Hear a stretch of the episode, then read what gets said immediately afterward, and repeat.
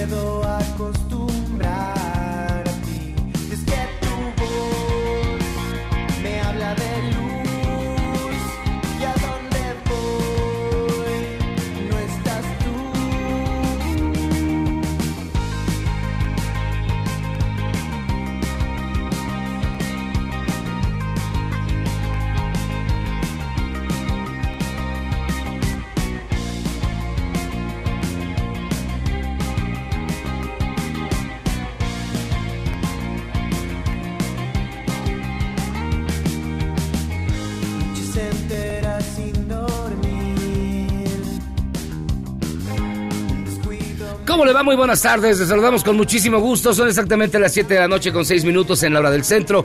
Esto es Charlos contra Gangsters que transmite completamente en vivo desde la cabina central de Noticias MBS aquí en la capital del país. Yo soy José Luis Guzmán y para mí es un placer de verdad darles el- un gran saludo. Luego de la transmisión que tuvimos ayer, muchísimas gracias a todos los comentarios. Muchísima gente se manifestó. Y bueno, ¿qué le digo? Hay dos reconocidos comunicadores, y le voy a poner comillas, que ya nos quieren copiar la idea. Así que si usted lo ve por Topo Chico, ya sabe a quién le está copiando la idea. No, pero ellos sí los van a agarrar de, de veras. Uno se llama Carlos. Pero bueno, este. Ah, no, sí los van a meter el tambor. No, de verdad, de verdad. Ayer, ayer luego, luego la, la- la productora. y Qué chismoso soy. Este. Ya no digas, ya no digas, Ya, capaz que no se les hace. ah, ¿Qué no se les haga? Este, bueno. Gracias, de verdad. Fue una gran transmisión la de ayer de Monterrey. Está usted escuchando. Gracias, gracias. A una banda precisamente regia, de esa que nos mencionó este. Horacio, Horacio Exacto. Ontiveros. Se llama Dreams. La canción se llama ¿Qué nos pasó? Y ¿qué te pasó, Jairo Calixto, que te veo como raro? No, todo conforme a derecho, todo tranquilo. ¿No te ha pegado la recesión? No, fíjate que no, a mí lo que me tranquiliza que ya los Levarón lograron su cometido, ya va a venir tropa No, lo con los marines a arreglar este ya, problema. Lo cual me parece muy bien, la verdad. Sí, que Después de lo que le pasó a su familia, yo no se lo No, a nadie, y eso, no tiene, aquí. pero eso no tiene nada que ver Yo de con verdad, es esto. horrible, No, es ver, horrible lo que le pasó a la Sí, familia. pero, no, pero es muy distinto Es lo que van terrible a lo que, le pasó a la familia. Lo que se pretende. Yo justifico que hagan cualquier acción y No, cualquier demanda. no, eso está mal. Después de que asesinaron a niños, a Sí, bebés de seis meses. No, sí, sí no, no. o sea, no, no, Y ¿cómo ahí sí, mira, si ayer Mira, justificabas te a, los de la marcha diciendo que era histórico el, el- el- la agresión, yo te digo, este, este crimen no puede quedarse sin Entonces, justicia. que pasen los Pero si, marines. si algo nos ha que enseñado pase la, que y- pasa si y si la han 4T no sabe hacer las cosas, que venga No. alguien que sí sepa Ah, hacerlas. Sí, claro. Es más, he dicho.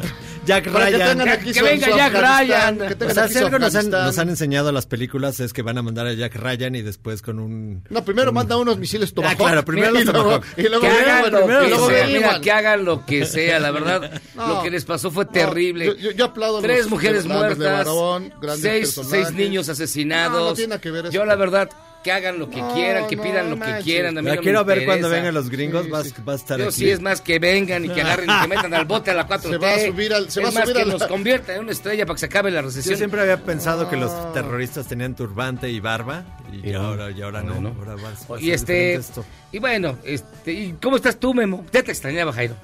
No, no, no. Se notaba, Sí. se notaba muy bien, muy bien. Gracias a todos ahí los que nos acompañaron en la transmisión de Topo Chico y gracias al, al gobierno, al secretario de Turismo que nos trató a todo dar. Ah, super padre. Solamente nos dio tacos de comer. De comer. tacos. Quito. Y vamos a comer tacos de ¿Cómo carne. comen carne allá? No manches. Manches, carne a toda hora. Pero a toda hora. hora. Llega uno a desayunar a cualquier lugar y ¿qué hay? Carne. Carne. O sea, neta, neta, Jairo, yo les dije, oiga, ¿no tienen un cerealito? Un cerealito. Una ensaladita. Nada. Y No, dice, Hoy sí. es Monterrey, si no es que... Había carne, carne frita. carne- Sí, todos, No, todas. Eso sí, mira, sirloin, ribeye, pero eran las 7 de la mañana, o sea, no manchen. O sea, unos No huevitos manches. estrellados. No, no, no, no, no, con la- carne, güey, solo con a la carne. mexicana, ¿no? Solo con machaca. Yo pensé que el asadito de puerco era una leyenda urbana y no. No, no, Eso güey. desayunan, asadito, El de, asadito puerco. de puerco. Sus, Pues pero sí. eso sí, sus tacos de guisado para desayuno son bombas. O sea, son de carne con carne con carne. Sí, Jairo, hubiera sido. Es que No, no, no, pues no, está no. bien, está bien. Para que se hagan hombrecitos. Yo dejé una ensaladita, la lechuguita. La lechuguita, juguito de fruta, nada. Es más, nos fueron a llevar ahí al, al ribeye, los cortes. Yo dije, ¿dónde están mis pepinos, mi rábano? Un rabanín. Y no, Eso, eso que se lo echan a, a- a los toros, a las vacas, pero ¿cómo crees que mi la papa gente... loquelite, ¿Cómo ¿dónde crees que la está? gente... No, hombre, no, nunca no. vi- Se ofendió un poco, y debo de decirlo, me avergüenzo, se ofendió un poco el secretario de turismo de, de ahí de Nuevo León, porque yo pedí mi bolillo cuando nos llevaron a comer tacos. Yo pedí mi bolillo y me dijo, no, aquí no hay de eso. Yo dije, ¿cómo, señor? No, no hay, no hay bolillo. Me ofendí. Pues Y claro. se ofendió él. Es que, no, de- de este es de Iztapalapa, ¿verdad? Y hay, y hay muchísimas. No, ni siquiera sabía que era Iztapalapa. O sea, No, sí se le ve. ¿Se no, al secretario de turismo sabe que era, que era Iztapalapa. ¿no? Ah, no sabía que era eso. Sí, no, no Para él, la condesa Iztapalapa es igual. Es allá, en más. algún lugar del centro. Yo fui a, a ver el pollo matón, que es, es la cadena ahí de pollo. De pollo duro. Yo tuve cosas más interesantes que hacer, pero Sí, bueno. me enteré, me enteré. Cállate. Fíjense que, ah, bueno, ya está. Estados Unidos designará a cárteles mexicanos como terroristas, dice Trump. Revelan fraude en venta y sustitución por tiburón o robalo. Pues es que espera. No, es que tú, la tortita de bacalao que siempre nos comemos ahí en Navidad, ya salió el, el- Pero el ya, estudio. si el atún eh, no, no es Si atún. el atún no es atún.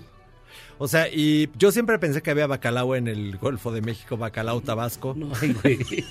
bacalao tabasqueño, y no resulta que es tiburón. Yo dije, Vienes, mira, vienes de Noruega aquí para que lo agarre las aguas. Yo dije, ¿dónde? Las aguas Y fíjense, congelan, tibias del Golfo de México. congelan 330 cuentas ligadas al cártel de Sinaloa, revela la unidad de investigaciones especiales de lavado de dinero, o como se llame. Ah, antes, antes de, de todo esto, Benjamín Salcedo viene tarde, por eso es que estoy yo aquí al micrófono Así es, acompañando a los echándonos amigos. la mano, porque yo ya no puedo llega. ni con mi alma. Te veías, te veías un poco cateado, un poco Parece que, me, desvelado. parece que me atropellaron, Sí, o sí, sea. sí.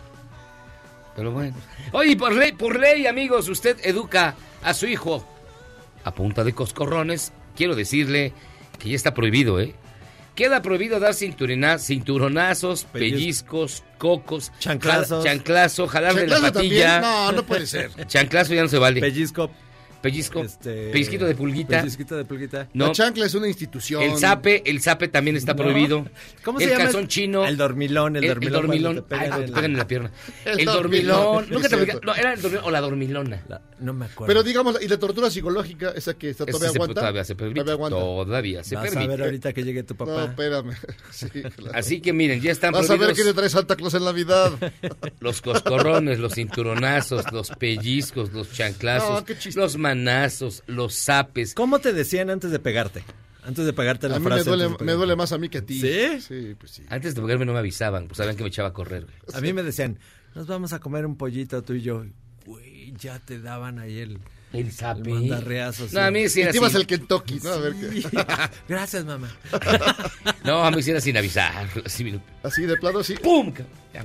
O sea, a, a la, A la- a la- Al más típico descontón, al madruguete. Al Le madrugaba. Mi mamá era buena para madrugar. Nada de hoy sí vas a dormir calientito, mi No, llaguito. no, no, mi llaguito. carnal, no, Tómala. no, sí.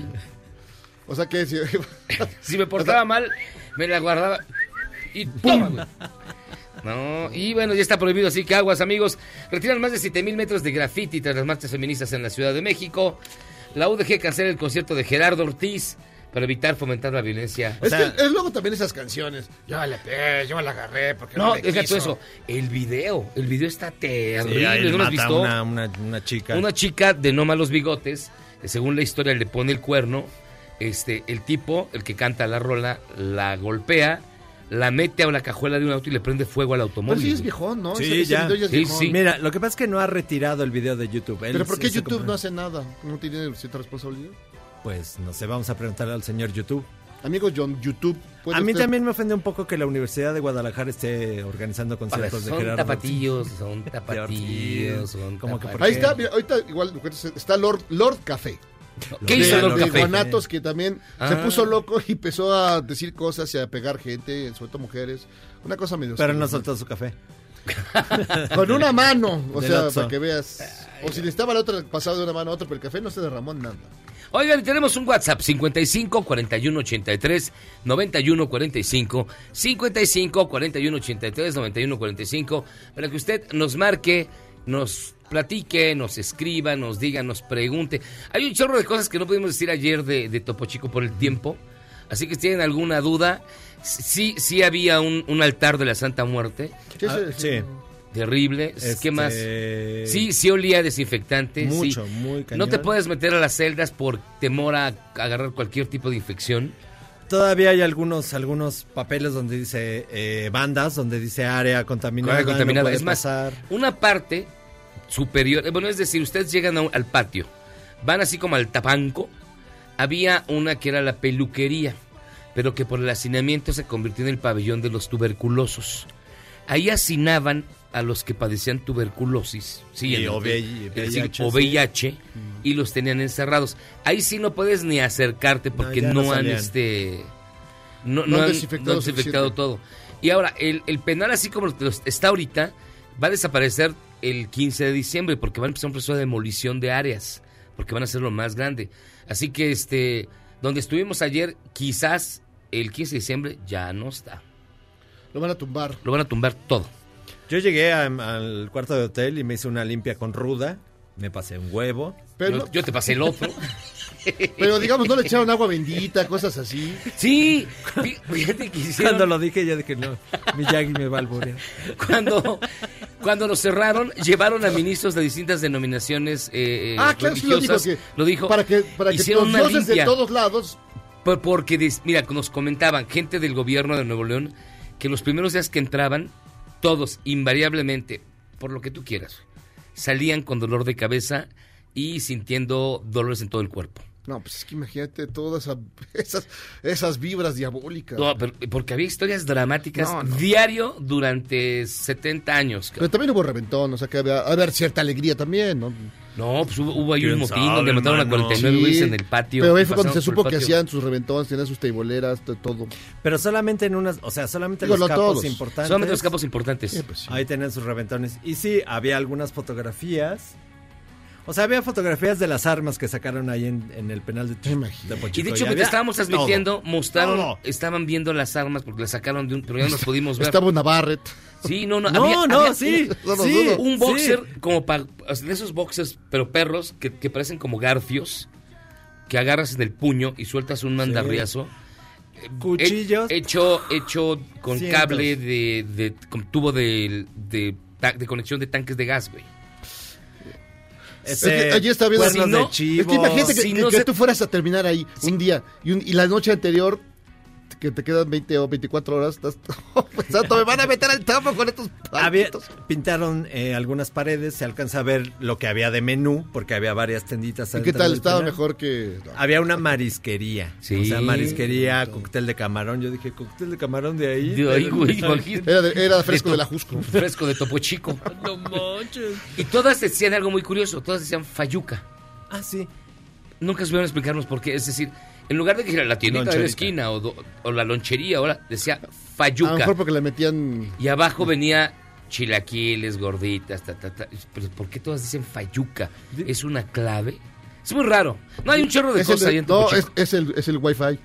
Es el- eh, la clave para que te conectes. Dice el, Milli- el- dice el Michael que porque todo era robado y que así se le dice a la Fayuca. No creo que fuera No. robado. Es No, que la no, Fayuca no, es tu No robo, creo, es lo que pasas, No. es lo que pasabas, digamos, lo que se decía, lo que pasabas del otro lado Lo- lo de manera traías- ilegal, de manera Exacto, ilegal. lo que te traías de cuando ibas a, a comprar a McAllen. Lo que ibas a, digamos, que Tepito, ¿a dónde vas a Tepito? A comprar Fayuca. a comprar ¿verdad? Fayuca, Claro, que era lo que pues. llegaba ilegalmente. Pero ¿por qué se llamaba Fayuca? Los puestos de comida de los presos es algo que nadie me supo explicar. A lo mejor ahí había salmón. Mm, Lo dirás de chía, pero sí había de todo. Oigan, de todo. vamos a hacer una pausa.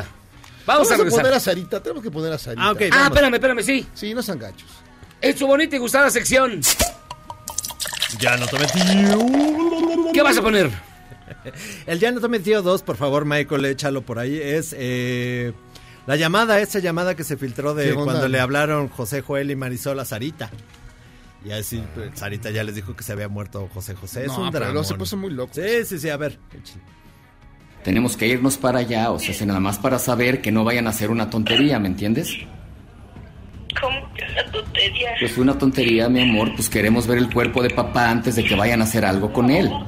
Por eso. And then listen to me, please, okay? I'm going through this on my own. I don't... Pues porque así lo Porque quisiste. así lo has querido, mamacita Aquí estamos preciosa. tus hermanos, por Exacto. eso te estamos marcando para decirte qué vamos a hacer, Sari, qué vamos a hacer. Okay, no, you know what? If you guys are going to be yelling, forget it. We're not yelling at you. We are just looking for some answers. Try to understand our part two, would you please? ¿Qué? No, y se pone más loco porque.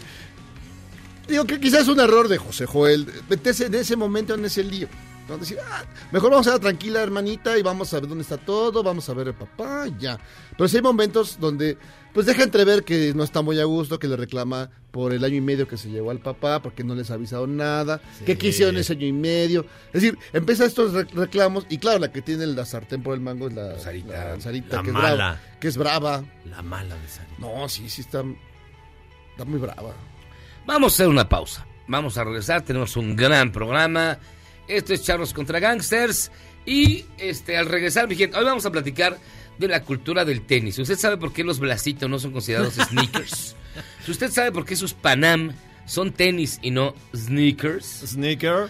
¿O ¿Usted sabe que un tenis puede costar hasta 30 mil varos? Yo no sabía hasta que mira, Jairo me dijo. varas. Yo tengo uno con hoyo. No, no manches. es- Eh, eh, eh, ¿de son considerados arma mortal. Mira, está hasta mi dedo, mira. No manches. No manches, sí es cierto. Vamos a hacer una pausa. Y todavía defiendes a los fifís, no puede Ponte ser. calcetín. Yo no defiendo. Es que se el hoyo parejo desde la calceta. No manches. O sea, ¿cómo vas a las reuniones del PAN? Pues te regresan, no te dejan entrar. No, fíjate que no somos ya bien plurales. Pausa. Sí, claro. Vamos y venimos. Esto es Charros No contra manches, Gangsters. No se puede. Escuchando a The Dreams.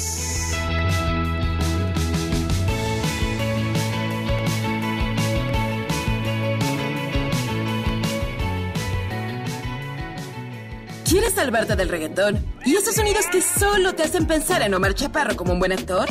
Charros contra Gangsters regresa después de un corte, solo con la mejor música para una debida sinapsis. Este podcast lo escuchas en exclusiva por Himalaya. Fue detenido el presunto líder de la Unión Tepito, apodado el bandido, junto con otras cinco personas, mientras circulaban en tres vehículos de lujo al poniente de la Ciudad de México. Está acusado de los delitos de homicidio, secuestro, extorsión y distribución de droga.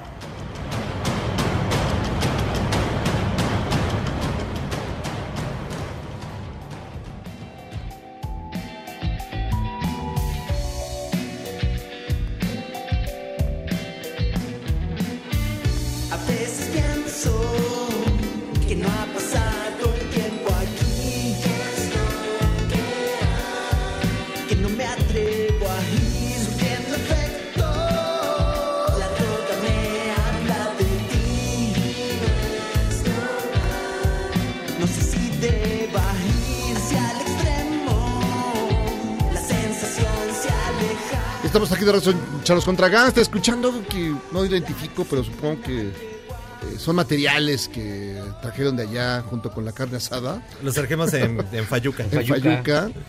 Esa es una banda también regia. Es que les sorprendería, pero y puedo decir, son chavitos, sí son chavitos de 20 años, 22 años, cuya máxima influencia, como a ver, nos decía ayer, era este el rock pop de los de los 80s. Sí. Y que están pegándola muy duro allá en, allá en Monterrey. Es una banda que se llama Era de Oro, que son dos chavos y dos chavas, pero sí, chavitititi, es impresionante. Y son rete buenos, la verdad, ¿eh? Todo esto forma Sí, parte es- de la es- llamada avanzada regia o como... Pop. El pop regio. El pop regio. Sí, Sí. claro, está, está bueno. Pop El regio. pop regio, pues. Y bueno, todas las historias buenas terminan. Y para ello está aquí con nosotros. Nada, es cierto. Hace un rato que no venías. Así es, Miyagi. ¿Por ¿Cómo qué no venías, mi estimado Carlos? No, ustedes ya no me quieren, creo. No, pues no. Oye, una presentación mejor. Hace mucho que no vengo y ve cómo me presentas. No, my friend, Carlos que- Guillén. A ver, otra vez, por favor. Otra vez, otra vez, Miyagi. Fíjense que estamos escuchando una banda que se llama Era de Oro. Y Era de Oro es la que le puede llegar a usted. Se aprende inglés. Y el inglés lo puede aprender a través de un gran sistema que se llama Natural English. Y para ello está con nosotros Carlos Guillén, quien es su director de publicidad. Carlos, tanto tiempo sin verte. As- igualmente, Miyagi, ¿Qué ¿cómo pasó estás? contigo? Te extrañábamos. Yo también los extrañaba. Bueno, pues aquí muy contento de dar buenas noticias de la gente que ya está cansada de estudiar inglés, ya se va a acabar el año y no ha podido lograr ese aprendizaje. En cuatro meses ya hablas inglés, en nueve meses lo dominas y en un tiempo récord de 15 meses tienen el dominio total del inglés. Aparte ya estamos certificados a nivel internacional. Es una buena noticia, estamos certificados con el ITEP, no sé si ya lo habían escuchado anteriormente. No, no, Jairo. no, no tengo el gusto. Es un examen internacional de competencia en el inglés.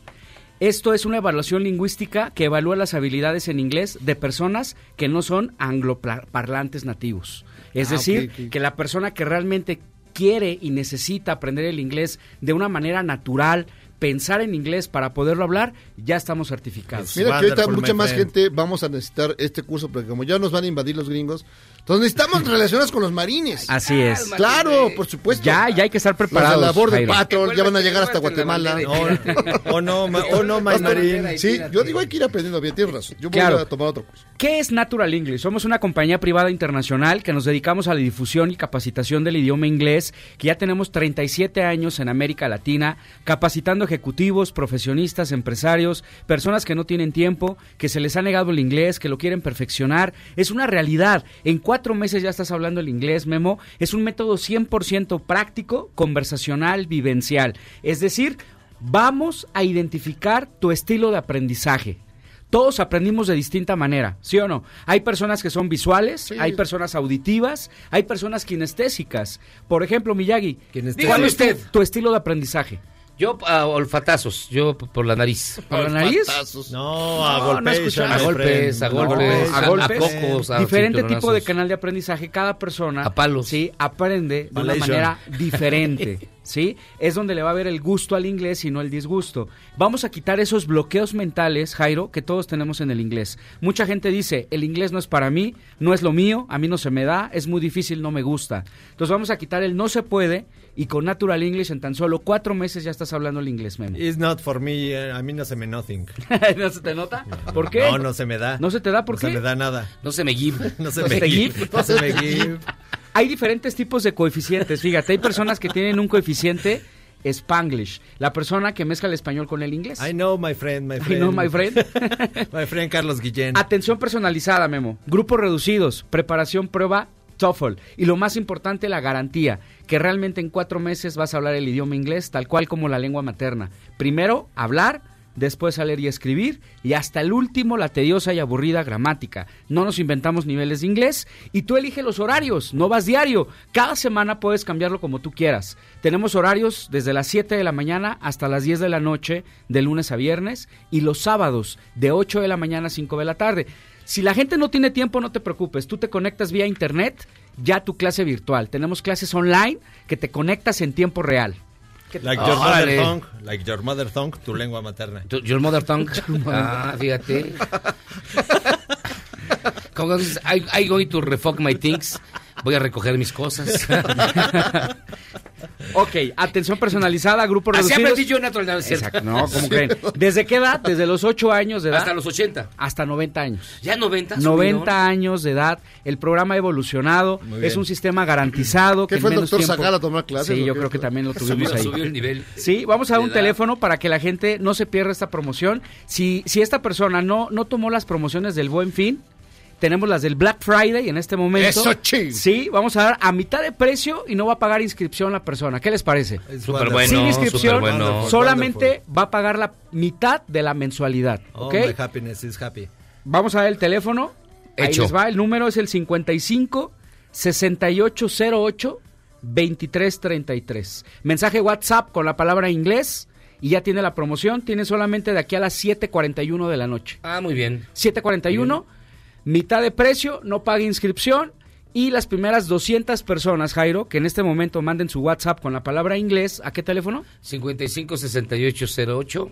2333. Ahí está. Muy fácil de aprender. 55 6808 2333. 2333. Las primeras 200 que en este momento, aparte del Marquen. 50 de descuento y sin inscripción, ¿sí? Va a tener la posibilidad de inven- inventar a un familiar totalmente gratis. ¿Inventarlo o Invitar, invitarlo? Invitar. Ah, Es decir, que puedes dar de alta a un familiar totalmente gratis. Dos Ah, por pues, uno. superbién. ¿Qué te parece, Miyagi? Muy bueno, es una gran promoción, por eso te extrañábamos tanto. Imagínense. Sí. Lo Sí. más difícil para aprender inglés es tomar la decisión, llamar decisión. ya, mensaje WhatsApp, ¿a qué teléfono?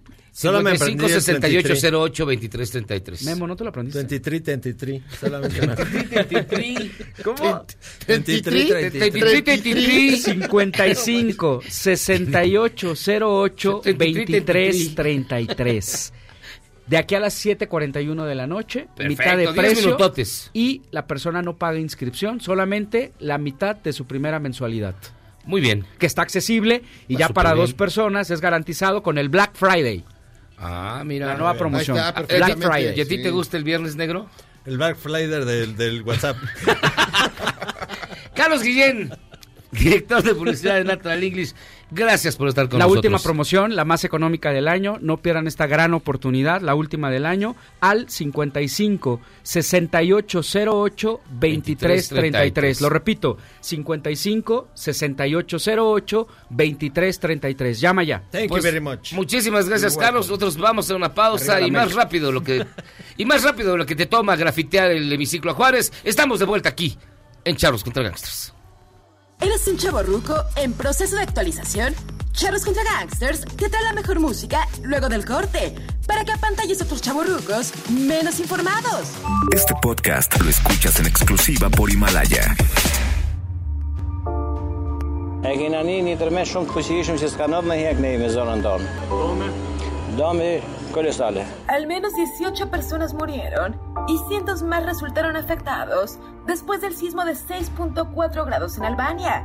Este país no había sufrido un terremoto de esa magnitud desde 1926.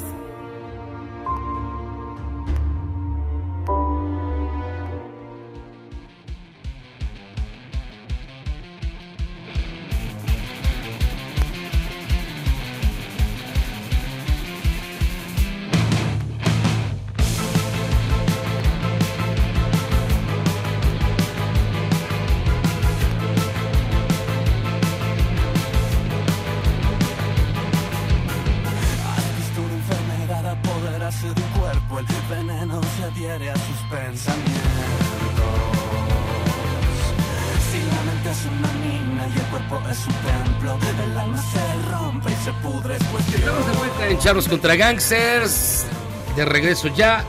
Y estamos escuchando una banda también regia, también conformada por jovencitos, de verdad, no mayores de 23 años.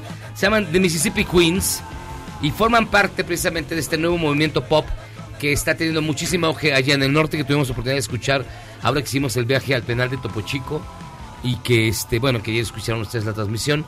Eh, suena muy bien. En materia de producción suenan cada Sí. vez más limpios. La voz es horrenda, pero la producción es impecable. Deberíamos de traer un día ahora que venga Homero Ontiveros, que Ey. sabe mucho de música regia, para que venga a platicarnos al estudio. Sí, Sí. la verdad es que nos dio, nos dio buenos tips. Buenos tips de la nueva música, para que no digan, ay, siempre ponen a Led Zeppelin. No. Siempre ponen canciones de viejitos. No.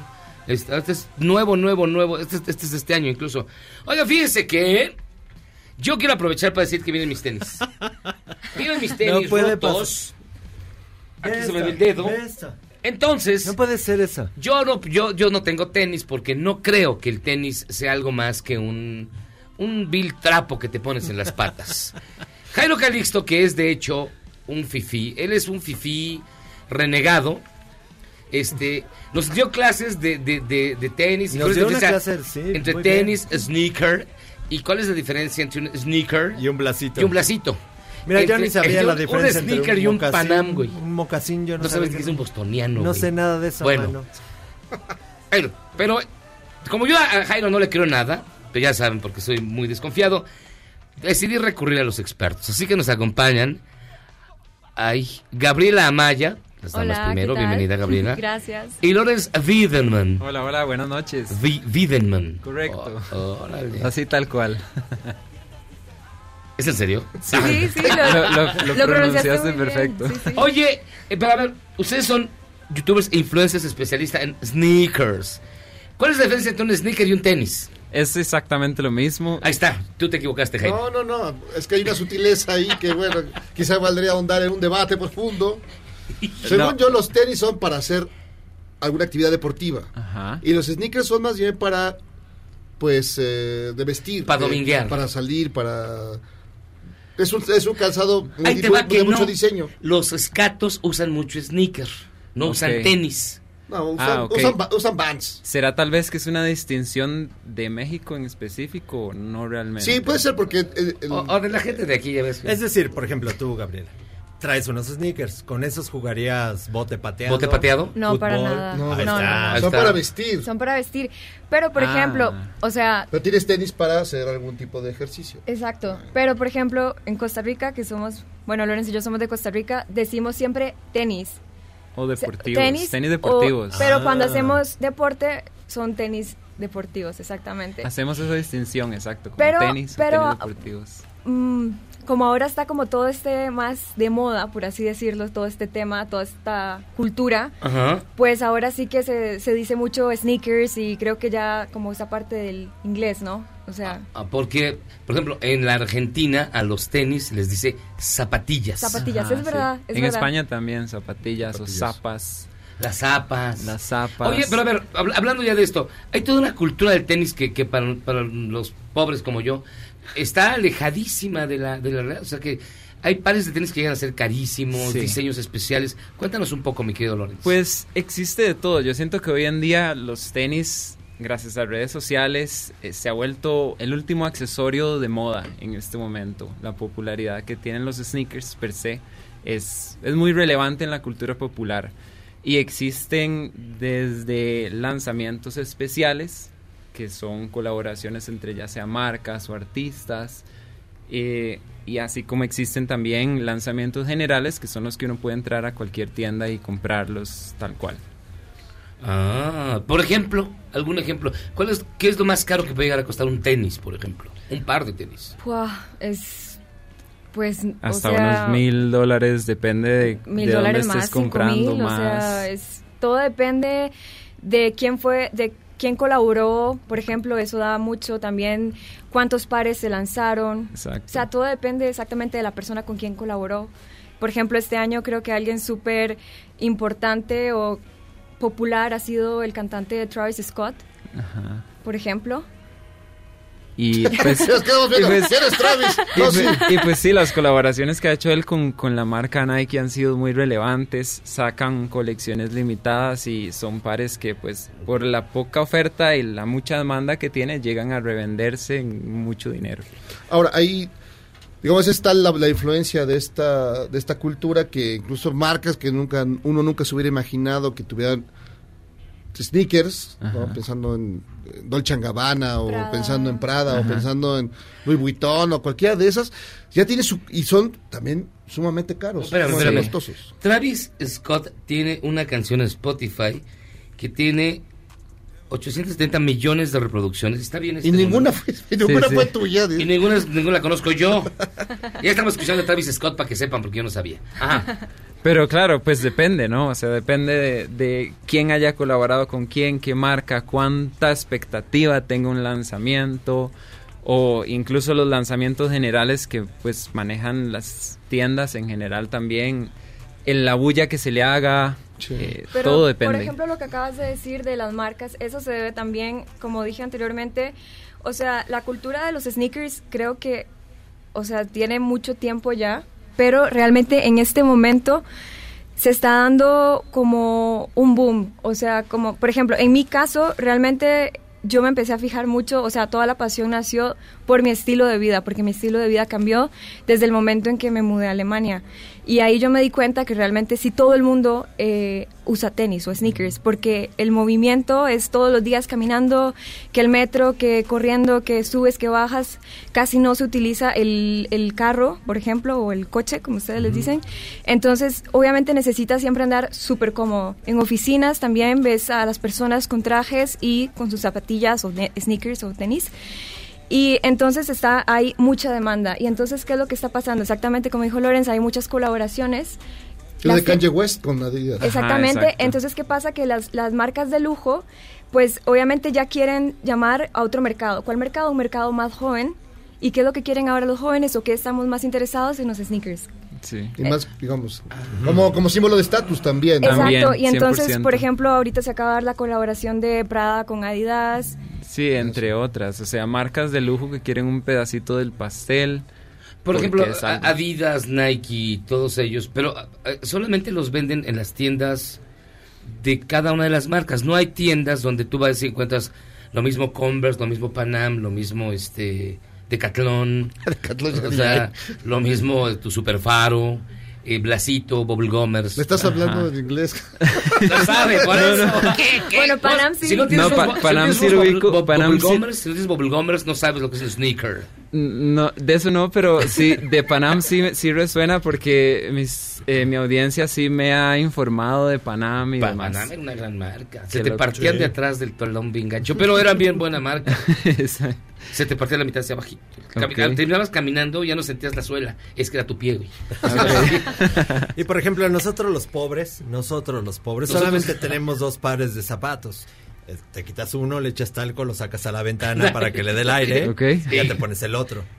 Ya cuando son influencers de, de tenis, ¿tienen mil pares? ¿Ustedes tienen miles de pares? Eh, pues tenemos muchos, la verdad. No, yo no tengo mil pares. No, miles Tiene demasiado. dos mil pares. No, no, Miles para mucho, nada. miles mucho. No, pues tienes Yo- que tener O una sea, no, no, o sea... No, y hay que tener mucho espacio quejar, para sí, tener sí, mil tengo, pares. Claro, el tengo. espacio. Pero, o sea, a veces yo digo como, wow, creo que ya... Es muy- Cuando tienes, demasiado. cuando tienes bastantes pares, que a mí me sucede, cuando tienes bastantes pares que aún no has abierto y no te has puesto, es que tienes muchos pares. Tienes ¿Te- muchos ¿Qué problemas. dices? wow, sí, Pero- tengo muchos pares. el- pero en México pero no hay. En, en Alemania. En Alemania, ¿cómo se dice tenis?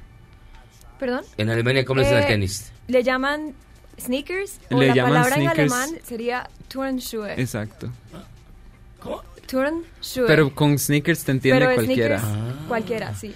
Pero, entonces- pero también, digamos, no hay, no hay, no hay tiendas que te reúnan todas las marcas, o sí hay. es sí, que, claro. bueno, yo creo que como en todo lado existen marcas, eh, perdón, existen tiendas de, de todo tipo. Existen tiendas boutique que tienen tal vez colecciones un poco más especiales. Ah, órale. Y existen eh, tiendas que traen lanzamientos comerciales que pues siempre, siempre reabastecen el inventario y, y si te gustan o los ves en internet puedes entrar a una tienda y comprarlos. Y por ejemplo, yo para no ir al centro, al centro de la ciudad a comprar mis tenis. comprar robado. A comprar robado.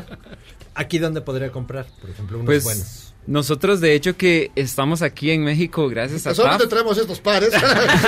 Pero de hecho, qué casualidad, traigo varias cajas. Sí, Exacto, sí, nosotros, bueno, eh, esta es la segunda vez que venimos a México, ya venimos en, en mayo, vinimos a conocer por primera vez y esta segunda vez, gracias a TAF, estamos aquí en gira de tiendas y vamos a participar en la apertura de la nueva tienda en Antara, así que bueno, TAF, por ejemplo, es una tienda donde puedes entrar a comprar Pe- tenis. Pero vamos, pero habría, habría tenis, digamos, para todo el estrato social o nada más para una parte. Pues- Porque el tenis no es barato, seamos honestos. Sí, pero yo que ya he entrado a las tiendas de TAF, puedo decir que hay una gran selección para, Comercial. para muchos tipos de presupuesto. A ver, enséñanos tu pata. A ver tu. Pero así. ¿Así? Ahí está la cámara, ahí vele la cámara. Ah, mira. Ay, de ratón Miguelito. Ah, no es cierto. A ver, no, yo no los vi, a verlos, de verdad, están bien bonitos. ¿Por dónde te vas? ¿Por dónde, decir, regresas? ¿Por dónde me voy? ¿Por dónde regresas a tu casa? Es decir, Pues no, no te puedo contar mejor. se te ensucian y no los lavas. No no los lavas. ¿Cuál sería, digamos, de ustedes dos, los, el par más preciado? No por su, no por la, no por el costo, No por el sino costo. por tiene alguna el diseño, por quién, quién lo fabricó, cómo se fabricó, cómo lo compraron, Ok. o cómo lo encontraron, o quién se lo arrebataron. Pues yo creo que en mi par más especial fue el que me regaló mi esposa, el primero, que fue como el que... Ay, no, no, es... Ay, gracias. Ay, aquí enfrente.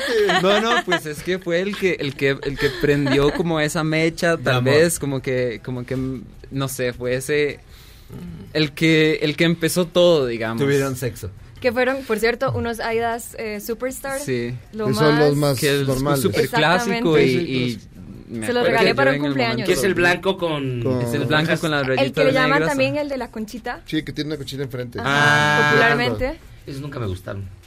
Sí, bueno. No, es bueno. No, pero es un Sí, clásico. sí. es un- ¿Y, y, y los tuyos A mí cuáles me fueron los que los? Stan Smith. Pues, ya, por Eh, bueno, ese es otro clásico también. Dios mío. Perdón. A mí me gustan más. A ver, ¿y tú? A ver. Los más preciados de tus tenis. Yo creo que podrían ser eh, unos Jordan 1 que tengo de una colaboración con Ali Ali May. Esos es una, una chica que, por decirlo así, en el, en el nivel, en el mercado femenino tiene mucho mucho poder o mucha influencia. No los uso mucho, por cierto. Eso es lo más irónico. Claro, claro. Pero son muy especiales. Son muy especiales. De hecho, nada más te entendí Jordan, pero está bien. Jordan 1. Jordan Son 1. unos Jordan 1. Jordan Unos uno. Jordan 1, sí. Que eso también, o sea, re- eh, recuperan viejos modelos, le dan una, una, una arregladita, sobre todo Jordan hace mucho eso. Sí, yo creo que este año ha sido muy relevante como el Jordan 1 en general. ¿Y no, y no tienen tenis esos que se prenden cuando se pisan? No, de eso no. Ah, yo quería ver eso. No, no, esos... ¿no? No, Cuando era que- niña, sí. De los que huelen a chicle. Los que unen a chiclito, ¿no? No, pero tenemos de los que la suela se le carga Sí, con sí la tenemos. luz y brillan en la oscuridad. Por ejemplo, los de Regreso al Futuro, esos, esos generaron Sí, mucha expectativa. los Nike. Sí, sí, sí. Sí. Sí, pero eso es para mucha gente, eso es como, o sea, la, la gente que le gusta mucho los tenis, eso es como, como el santo grial Sí, conseguir claro. porque es, exorbitante el precio. Yo tengo un amigo que tiene unos de esos. Los exhibe en museos así. Sí, sí, Claro. no, Sí, sí, de hecho que sí. Son pares de super colecciones exclusivas y todo. ¿Cuánto tiempo llevan, llevan dedicándose a, a, a a- a- a ser youtubers, a comentar todo el fenómeno del, del- de, este, de esta pasión por el tenis a nivel de redes sociales?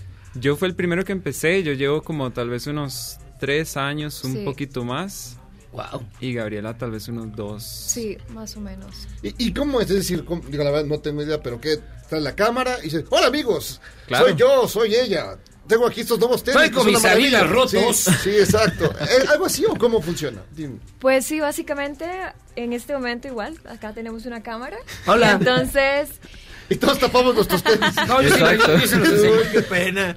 La gente Pues- quiere fotos de tus tenis, Miguel. Fíjate, la gente tiene fotos de mis tenis horribles, lo cual me da tanto orgullo. Ok, y luego. bas- bueno, en mi caso, este, realmente los tenis, realmente selecciono los tenis que me gustan. O sea, no, no, no como, sí, básicamente los que me gustan, los utilizo, trato de utilizarlos. Entonces, cuando estoy grabando el video, más que un unboxing, o sea, más que enseñar claro. el producto, trato también de dejar una reseña. O sea, lo que me gustó, lo Son que no me gustó. son cómodos, Exactamente. son bien diseñados, están bien, Exactamente. armados. Y eso es básicamente eh, lo que hacemos. Sí. Y creo que tal vez un plus que tal vez de nuestro trabajo sería que somos como, enseñamos muy bien, o sea, las tomas que hacemos, Ajá. tratamos de que sean lo más limpias y que se vea súper bien el producto para que la gente que lo está viendo pueda sentir que, no sé, como si lo estuviera, por así decirlo. Creo que eso es como, Ajá, nos exacto. importa mucho ese nivel de detalle. Sí, como que yo siento que aparte de eso, o sea, aparte del valor que uno aporta haciendo una reseña con lujo de detalles que tal vez una persona vea un video y diga, ok, me los compro, me gustaron, o oh, encontré esto que Lawrence dijo que no me gustó. También está toda la parte de construir una comunidad detrás de esto. Encuentras gente que se identifica contigo porque tiene la misma pasión por algo que te gusta. Y ahí es cuando conectas con una audiencia y empieza a crecer una audiencia. Entonces, ya para mí es muy natural sentarme y hablarle a la cámara porque yo, yo sé a mi- Ya al público que le estoy hablando, ¿no? O sea, yo ¿Y sé. ¿Cuántos, ¿Cuánta gente los ve, o más o menos? Nada más humíllenos. Bueno, nuestros números sí son diferentes, Sí. pero por ejemplo, en este momento eh, en YouTube yo tengo eh, 40 mil suscriptores y el rango de mis videos pueden llegar desde 20 mil mínimo, unos 12 mil, 20 mil, cuando me va muy bien, 40 mil, 50 mil. por video. Yo tengo un poco más y a mí Mucho más. ahorita tengo un poco más de 600 mil suscriptores. Mucho más. eh, como 150 mil en Instagram y eh, mis videos depende eh, tienen llegan a un rango de entre unos 150 mil hasta máximo 500 mil por ahí Pero como son esposos, los juntan los, Los dos. juntan. Exacto, no, trabajamos Sí, en trabajamos equipo todo el tiempo equipo. porque nos hacemos las tomas el uno al otro, entonces pues claro, yo no me puedo filmar tenis a, a 10 metros de distancia porque mi mano no es tan larga, entonces hay un, hay un trabajo muy grande detrás de cámara que es apoyo de equipo, digamos, que siempre es, yo le hago las tomas a Gabriela o viceversa. Y, así. Y también creo que se ve que eh, apenas el, el mercado de chicas, por así decirlo, creo que ya apenas como que se está dando. Por así decirlo, hay, hay muchos más chicos que son amantes de los tenis y creo que eso es algo muy bueno porque como que ya las chicas están se están dando a conocer. Y las marcas se esmeran, ¿no? Se esmeran Claro. en el Sí, eso está diseño, en pasando atraer a la, a la últimamente. eso, gente. eso es lo más importante, porque yo siento que incluso, digamos, hay ciertas, hay ciertos lanzamientos que los hacen o, o tal vez están intencionados para que uno los saque en cámaras, como para, por ejemplo, hace un par de meses abrí un par de Nikes que tuve que quemarlos para revelar una capa que se escondía detrás de una de un textil. No manches. Ajá. Entonces, es- son todas ¡Sacrilegio! estas- exacto, son, son todas estas cosas que es- están hechas para grabarse en video. O pares especiales para que los cortes con tijera o los personalices. Y también ese es otro tema. Personalización también está como, como en el frente de la cultura de los Pero que tenis en lleva este tus momento. iniciales, lleva tu nombre. Sí, sí, sí. Ay, no, o sea, la, la vida es complicada. La gente quiere diferenciación y quiere algo que nadie más tiene y quiere vestir los, lo tenis, último. los tenis de Miyagi sí son totalmente diferentes. Nadie más los quiere. Hechos a mano para por el mismo. Pero te lo, te lo aseguro que una vez que pruebas unos especiales, es imposible que, que quede ahí. No, yo tengo el, el talón partido, tengo sabañones, tengo ojo de pescado. Entonces no creo. Entonces no creo que los tenis buenos sean hechos para mis pies, pero no importa. Muchísimas gracias por estar con nosotros. Gabriela Maya, gracias por estar con nosotros. Muchísimas gracias, gracias a ustedes. Wiedenman, gracias por estar con nosotros. Muchísimas gracias por la invitación. Y pues bueno, ya saben ustedes dónde seguirlos, ya tienen sus nombres. Si ustedes son fans de los tenis, así como Jairo Calixto, este, síganlos y averigüen qué es lo que hay en ese mercado tan bonito. Yo voy por mis Panam y hacemos una pausa y regresamos. Esto es Charlos contra Gangsters. I get those goosebumps every time, yeah. When you're not around, when you throw that to the side, yeah. I get those goosebumps every time, yeah. Errar es humano y perdonar divino. ¿A poco no se siente chido negar que fuiste uno de los 30 millones? Si aguantas este corte largo pero ancho, descubrirás por qué es tan chido. Este podcast lo escuchas en exclusiva por Himalaya. Rolling, rolling on the river. One more again. Still rolling, rolling, rolling. El 26 de noviembre de 1939 nació Tina Turner en Tennessee, Estados Unidos. Formó parte del dueto I Cantina con su ex esposo y después se convirtió en una exitosa solista que le valió el sobrenombre de la reina del rock. You must understand the touch of your hand makes my pulse react. con éxitos como The Best o We Don't Need Another Hero. Living under the fear till nothing else remains.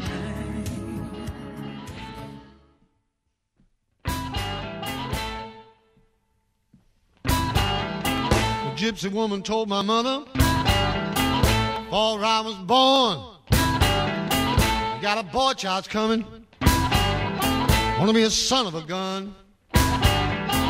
Gonna make pretty women's jump and shout. And then the world wanna know what this all about. But you know I'm here. Everybody knows I'm here. Ah, hay buen blues esta noche otra vez. ¿Por qué Miyagi? ¿Por qué en Charlos contra Gangsters? Porque ya le cambiamos, estamos ya en la segunda hora de este que es el mejor programa de la radio. Dejamos atrás un poco los grupos de la avanzada pop eh, regia y escuchamos Hoochie Coochie Man con el maestro Eric Clapton.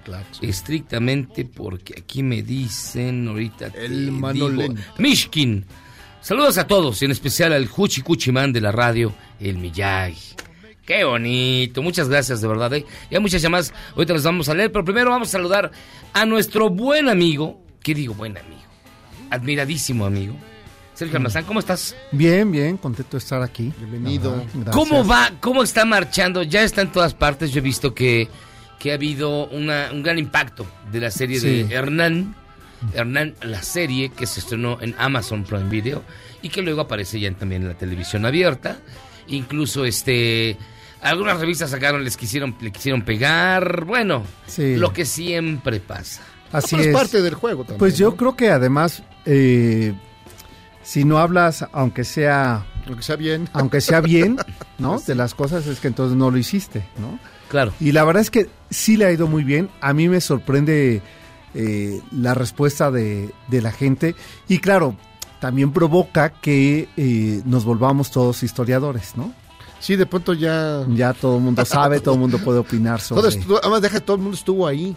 Ah, no, bueno. Ese bueno, color no es. Exacto, sí. Esa ropa no se usaba, ¿no? Claro. Este, y, pero lo que sí resulta muy interesante, y Ajá. es una provocación a su público, es que se, en especial se detengan de los ocho capítulos en el capítulo número cinco, que es el dedicado a Moctezuma. Porque lanzan ahí, este, Curro Rollo, que es uno de los guionistas, lanza ahí una hipótesis que no se había trabajado eh, cada que contamos la historia de la muerte de Moctezuma. De Moctezuma. Y de hecho le, le escribí porque, pues ustedes saben que siempre se mantiene como en secreto toda la información, ¿no? Claro. De, de cuando se hacen estos tipos de trabajos. Y dije, me sorprendió que hayan propuesto este, este cierre de capítulo y por qué esa licencia, ¿no? Pero lo más sorprendente fue la respuesta que me, que me envía, porque me dice, no, fue un, un asesoramiento con Eduardo Matos Moctezuma. Él sí especialista en términos mexicas. él conocedor, sí. conocedor. De hecho, sí, es el, el que fue el Él que descubre descubrió el el maestro del Tomayo. Que una Oye, pero ¿cuál, pero es la tesis? La tesis es, eh, la muerte de Moctezuma conocemos que muere entre el primero y el tercer día después de haber sido apedreado, ¿no? En aquel 1520, en aquel junio de 1520, en aquella noche triste, ¿no? Y que muere, según la, la segunda carta de relación de Cortés, como la crónica de Bernal Díaz del Castillo, que muere porque es apedreado. ¿no? Eh, después está el Códice de Moctezuma y el Florentino, donde se sostiene que fue acuchillado. Solamente hablan de eso. Eh, aquí hay que prestar atención. El tema de las espadas, eh, el, el tema del cuchillo no es un tema mesoamericano. No es un objeto de uso mesoamericano. Sí, porque estaban los, los puñales bueno, de Sí, obsidiana. de obsidiana, Exacto, sí. sí. No había, no, no se trabajaba el, el había hierro ni el cero, no, acero. no había cero. Entonces, ese término de decir acuchillado no, No es el- no es correcto. No es un término mesoamericano. Se presta la interpretación también que dan de que fue Hernán Cortés quien eh, ejecuta a Claro, Moctezuma. por petición de Moctezuma, porque dice, prefiero morir eh, en un acto heroico, ¿no? Que cobardemente, además por una eh, por haber sido apedreado por mi propio pueblo. Claro. ¿no? Hay quien dice que la, la piedra fatal se la aventó Cuauhtémoc. Eso hacían las estampitas antes, pero ya... es. ¿Cómo que? Ah, que Cuauhtémoc que, le había... va- ah, sí, es que- claro. Que, Cuauhtémoc fue el que le aventó la, Sí, la- la- el, el rocazo, Sí. que es el que lo descalabra Exacto. y que lo mata. Y que lo mata. Yo me acuerdo mucho de una estampita donde venía Sí. eso, que- que era Cuauhtémoc el que le, le- le- le- lo apedrea. lo cual siempre se me hizo muy curioso. Dije, pues, ¿qué hacía Cuauhtémoc? Pues No, qué era- buena, qué buena puntería. güey. Pues No, sí, era- además. era- era como el multitud. Valenzuela, güey. No, O sea, man, te- un screwball- una bola ensalivada. Una bola ensalivada, sí. Oye, pero esa es una de las muchas cosas de interesantes de, la, de la serie. Dos, por ejemplo, el tema de, eh, de Bernal Díaz del Castillo, que en sus crónicas aparece eh, un joven que le ayuda en el trabajo de recolectar información. Él es el cronista, Ajá. eh, de nombre eh, este, Santiago, que aquí aparece retratado. eh, Santiago, a quien, a quien la serie este, muere, ¿no? Y él pide justicia por él. Lo que hoy día se llega a deducir que era su compañero. Era su compañero. Su compañero. compañero- O sentimental. pues. Claro. Y que además es como por ambos bandos, o sea, es decir, por los eh, mexicas y por los este, españoles, eh, visto con naturalidad. O sea, nadie cuestiona. No se ni a nadie- escandalizaba. no se escandalizaba, ¿no? Pero Y está eso es extraño, no es extraño. Digamos, para la época, para la situación. Mm, Para mira, los mexicas era o no algo no, extraño. no, era- no, dudoso, no, no, ¿verdad? piensa en Nezahualcóyotl. Claro. ¿no? El, o sea, El- el rey poeta. ujú, El rey poeta. de Texcocano, ¿no? Ajá. que se sabía, pues, desde yo, y no es mal visto. Me sorprendió lo del tema de los españoles. O sea, ¿de ¿no? dónde llegaron nuestros prejuicios, amigo? Esa- pues ¿De yo dónde? creo que eso... ¿Cómo desembarcar? Sí. No, eso yo creo que vienen en el 19, ¿no? Sí. Debe ser. Sí, este, y después reforzado por eh, eh, este pintor de la Catrina en el famoso Posadas. baile del 41, ¿no? Ah, claro, por José Guadalupe Posada. Así es, en 1901. Que uno de los, de los que formaron parte de, ese, de, ese, de esa tocada, de ese baile, fue el yerno de don Porfirio Así Díaz. es, Nachito de la Torre. Que a su vez, fíjate que era su caballerango Emiliano Zapata. Así es. De sí. quien también se ha dicho que comparte Ya, los todo- afectos. Ahora ya todo mundo ya, sí, no de ¿qué verdad. pasó? De hecho, de hecho No, dice, que sí. Sí, se dice eso, no sé si... Que Vas a decir que Picaluga y Guerrero que tuvieron Emiliano- algo. Que Emiliano Zapata y, y- y- y él tuvieron algún tipo de relación, porque Emiliano Zapata fue de los pocos que lo ayudó cuando vino a, a la Ciudad de México, porque estaba preso. Sí, sí, sí. Híjole. Sí. Bueno, Bueno, pues ahí está la vamos a historia, a pero- los aztecas. Exacto, regresemos al mundo mexica, regresemos a ese 1519-1520. Se termina la primera temporada en esa noche triste. eh, importantísima y fundamental, ¿eh? A partir de ahí se contará la historia ya de otra manera. Claro. Ahora, es cierto, eh, el- una de las historias, una de las leyendas urbanas es que cuando construyen la línea 2 del metro, que corre particularmente hacia el norte, sobre toda lo que era la calzada que sirvió de puente para escapar, para que los españoles escaparan, dicen, siempre lo contaron así como la conseja popular, de que habían encontrado muchos este, tejos de oro Ajá. y bueno, incluso restos- decían lingotes lingotes, que no existe que no existían. lingote para Sí, esa época. Y No, este Sí. y que encontraron muchos muchos restos también durante toda la excavación del metro. ¿Esto puede ser cierto? A ver, no? lo de el oro no, No, eso no se pero pudo restos. comprobar, pero restos sí, incluso eh, hay que recordar que se sigue haciendo investigación, digamos, en la otra ciudad hasta el día de hoy, ¿no? Recientemente el Zompantli a una calle en Guatemala, En Guatemala. y al lado del Templo Mayor sobre Justo Sierra, esta casa que ahora se encontraron como los primeros restos de una casa novohispana. Es decir, 1522, 24 más o menos, la casa más antigua, ¿no? Es decir, si nosotros le seguimos rascando al centro histórico hasta la Alameda, desde San Lázaro hasta la Alameda vamos a encontrar eh, vestigios. Lo del oro, recuerden que hay esto, el, el oro de Moctezuma que se habla y que dicen, bueno, quedó ahí sepultado, de que lo saquearon los españoles y cuando huyen en la noche triste exacto, en el puente de de Alvarado. Alvarado, se, se hunden con él porque los hunde el peso de su avaricia. Así es. Ah. De Oye, ello no se ha encontrado. No, pues yo me, sé, yo me sé todas las historias, es que siempre me ha gustado sí, mucho, sí. Sí, claro, digo, a ver, ese es, digamos, Yo una sé más visión. que Picaluga y Guerrero de historia, amigo. Eso. ese, eh, el término es muy interesante porque lo estás diciendo en término ya católico, ¿no? Ya como un castigo, Claro. ¿no? La avaricia, como, y ese es del siglo XVII. Es que siempre en las Esa crónicas historia- ya no hispanas venía siempre el, cri- el El bien y pecado, el mal. exactamente, y el Bien, castigo. El castigo. Es lo que siempre me atrajo de esas historias, porque siempre al malo le iba mal. Pero era como la conseja popular, como los viejos cuentos de Don Artemio de Vallarispe. Claro, O sea, claro, eh, siempre, eh, sí. eh, ese era eh, como el- la leyenda de Don Juan Manuel, o todas esas cosas todas. que son maravillosas. Bueno, en la serie aparece una frase que la busqué y sí aparece en la en Bernal, que le, le reclaman sobre el tema de que se están repartiendo el oro y dice, tú haz un censo ¿no? para mandarlo al rey Carlos V y, y le dice, no, mi señor, le dice Bernal, ¿no? Le dice a Cortés, este, me está diciendo una información menos, dice, la conquista no se gana solamente por tierra, sino por oro. Claro, ¿no? pues. Y, y entonces, digo, esa es ya muy española actual, ¿no? Busco y sí aparece esa frase. O sea, sí, sí se lo dijo Cortés a Bernal. A Bernal desde Castillo. Oye, eh, la, la serie en Amazon Prime ya la puede ver Toda completita. está completita, sí. y en la televisión abierta los estrenos son cada cuándo. Cada domingo Órale. están dos capítulos. Este. Y digamos, serán los ocho capítulos en cuatro semanas. ¿no? Y aquí te lo puedes echar en un fin de semana y, Y es, que, es que sí está súper bueno porque Mm.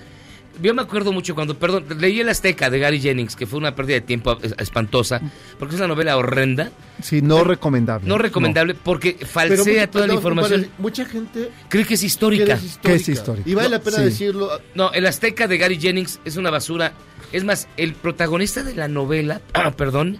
Se- no, se asegura que él mató a Moctezuma. Ajá, sí, claro, claro. Sí, pero sí, yo a eso Y que él inventó la bandera de México. que, soy- que- sí, prefiero que ni siquiera se entretengan en buscarla. No, no, no, No. Si algún día ver, cae en sus manos lo que se llama Azteca de Gary Jennings, ni lo lean. No. Es malísimo como novela y tiene los datos más equivocados que yo he leído sobre la historia de México. Sí. Y evidentemente porque fue escrita por un, por un gringo. Por un gringo, sí, sí, sí. Sergio, como siempre, muchísimas gracias. Gracias, pues nos veremos No, pronto. gusto. Claro que sí. Gracias. A seguir Y bueno, pues exacto. Hernán. Terminen de ver la serie y platicamos ese final. Perfecto.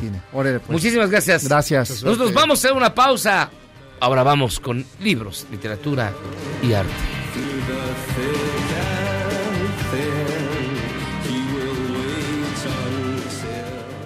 ¿Eres un chavo ruco en proceso de actualización?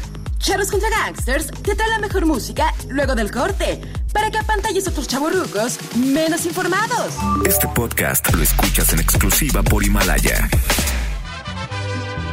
Somos leyenda del fútbol mexicano.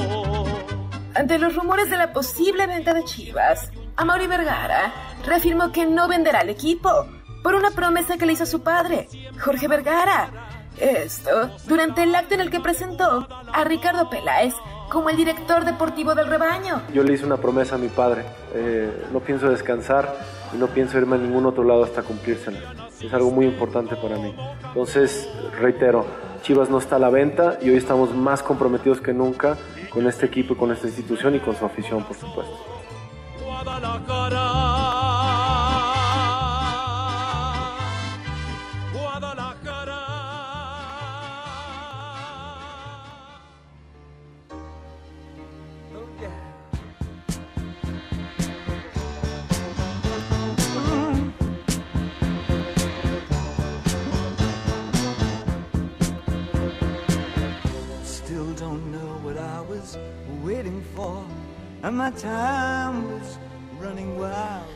Escuchando a David Bowie, porque no se dice Bowie, se dice Bowie.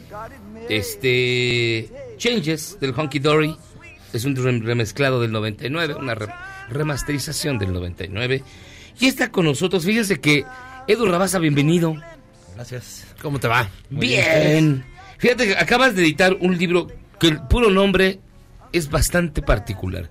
El destino es el destino es un conejo que te da órdenes. Y parece que te metiste en mi vida porque así ha sido para mí. mi destino ha sido un conejo que me ha dado órdenes y eso lo editó Sexto Piso. ¿Cómo No, has pepita- pepitas de calabaza. ¿Pepitas de calabaza? Sí. Pepitas de calabaza. Sí, Y es te una- iba a alburear, pero bueno. No, sí. es que si no me autoeditaría y pues no. Oye, pero es una colección, una antología de cuentos. Sí, Una colección de cuentos. Exactamente, de ocho cuentos, sí. Dicen que son cuentos psicóticos. ¿Es cierto? ¿Qué otra cosa podía venir de ¿Qué otra Eduardo Rabasa? Ah, no.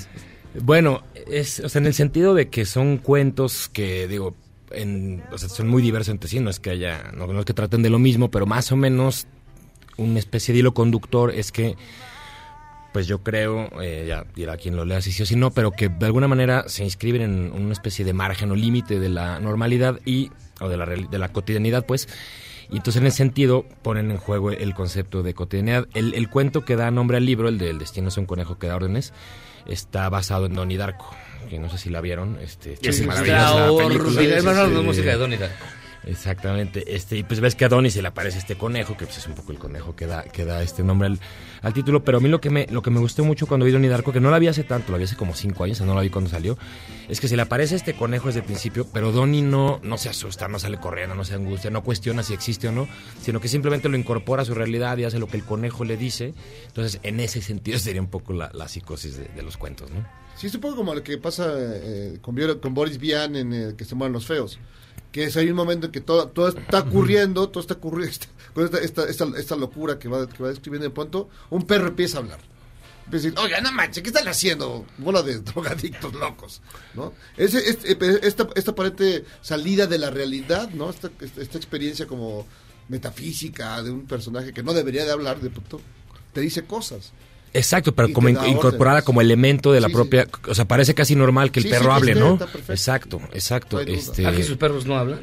Ah, Depende de qué, en qué estado esté uno. ¿Tú que te he dicho que me ladra tu perro? Mi- mis, no, mis gatos se hablan, platicamos todas las noches. Oye, parece que se está haciendo como, como una como una buena generación, como una buena tradición de cuentistas jóvenes mexicanos, ¿te parece? Pero joven.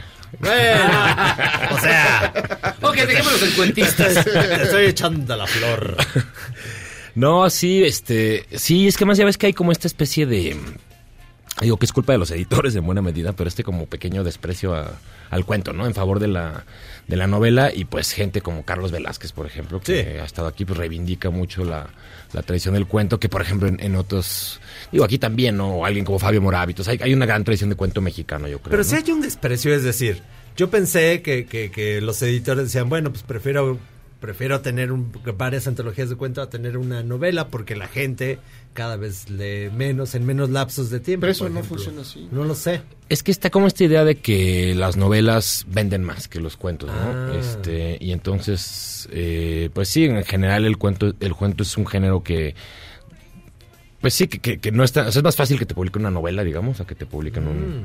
un cuento, ¿no? Eh, y por ejemplo, Carlos Velázquez, volviendo a él, que tiene tres, cuatro maravillosos libros de cuentos y todo, cada entrevista le preguntan, ¿y cuándo vas a escribir una novela? ¿Cuándo vas a escribir una novela? ¿no? O sea, como si tuviera que Nosotros no graduarse hemos de... preguntado eso. ¿No? Nunca. Ah, pues qué bien, qué bien.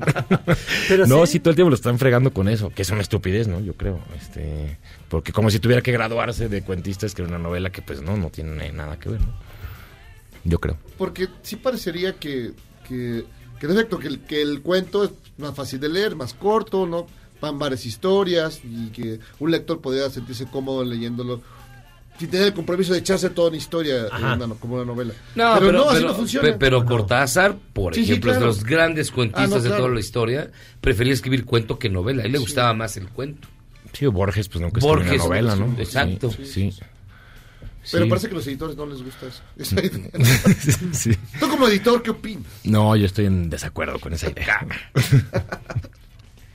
¿Y por qué, por qué se te ocurrió, vamos, eh, cómo fueron haciendo todos los cuentos? ¿Salieron todos de un tirón? ¿Fuiste recuperándolos? ¿Fuiste, ay, tengo este en el cajón y lo retocaste? ¿O cómo estuvo el proceso creativo de, de El destino es un conejo que te da órdenes? Pues es que fíjate, ahí sí a diferencia de las dos novelas que, que había escrito, o sea, las novelas fueron proyectos pensados como tal y partiendo de una idea central y fueron proyectos pues bastante largos, de no sé, tres, cuatro, hasta cinco años. En cambio, los cuentos fueron eh, surgiendo de manera más esporádica a partir de una idea o alguna situación o algún personaje que, pues, que se aparecía de alguna manera. eh, entre el primer cuento del libro y el último el de escritura hay como cuatro o cinco años de diferencia. O sea que no fue algo que se escribió como libro, sino te digo, eran más, este, pues eh, momentos esporádicos. Lo que sí es que cada vez que se imponía, digamos, la necesidad de escribir un cuento, era un proceso del tirón, o sea, no, no, se escribía a lo largo del tiempo el cuento, sino que era bastante rápido, pero después pasaba mucho tiempo. Y de hecho no lo estaba pensando como libro, yo creo que dos o, hasta tres de los cuentos